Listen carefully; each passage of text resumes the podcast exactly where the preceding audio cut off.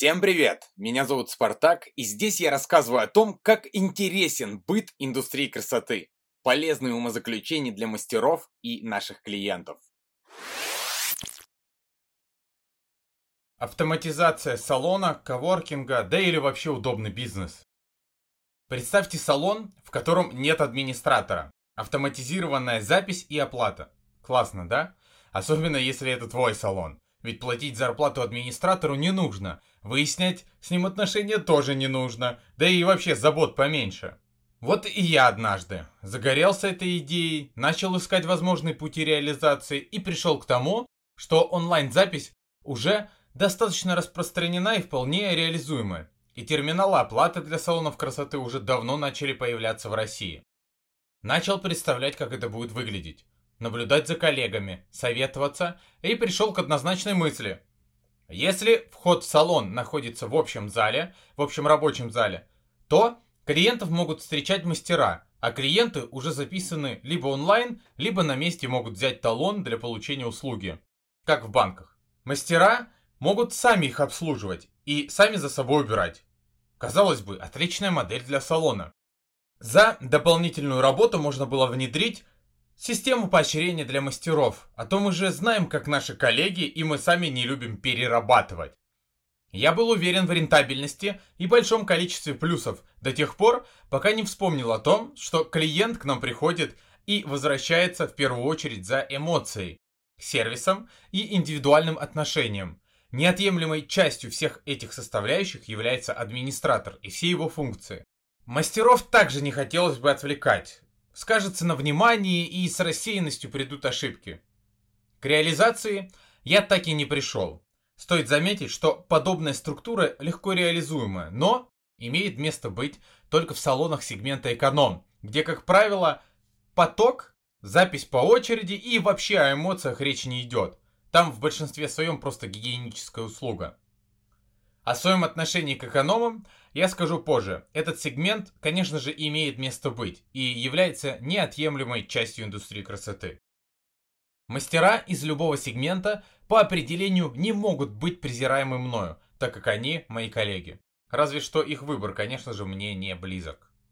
Таким образом, мы с вами приходим к выводу, что это удобная модель, но только для определенного сегмента.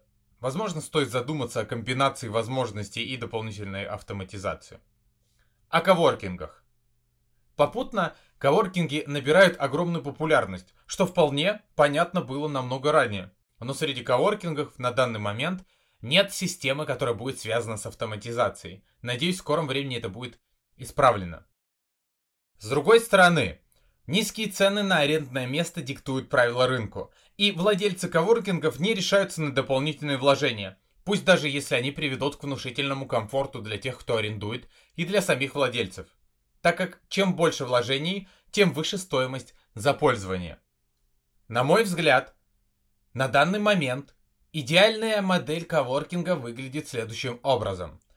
Большое пространство, Парковка 24 на 7. Возможность прийти на арендованное рабочее место тоже в режиме 24 на 7. Более или менее огражденное место со своей стойкой продаж для мастеров. Далее. Внедрение карточек, по которым можно попасть в помещение, было бы отличным выходом. Если бы можно было класть депозитные деньги на карту и по этой же карте открывать и закрывать за собой дверь или смену. А с карты бы автоматически высчитывалась сумма за проведенные часы на рабочем месте, то есть за аренду. Меньше забот и легче взаимодействие. При этом для безопасности в помещении должны быть камеры, которым мог бы быть оперативный доступ для решения проблем, если вдруг что-то случится. То, что желательно, чтобы все было безопасно и наличие какого-либо вида охраны не помешало бы, думаю, тоже обязательное условие. Ночью работать небезопасно. Туда же и этикет, правила поведения, Например, обслуживание, сопровождаемое алкоголем и друзьями. Ну, вы знаете эти ночные посиделки. В общем, много деталей. Попутно можно было бы видоизменить и внедрить. Уходим не туда. В общем, вот такая идея, которая давно доступна, на данный момент в России не реализована. Причины были описаны выше. Системы эти давно существуют, но не используемы в коворкингах.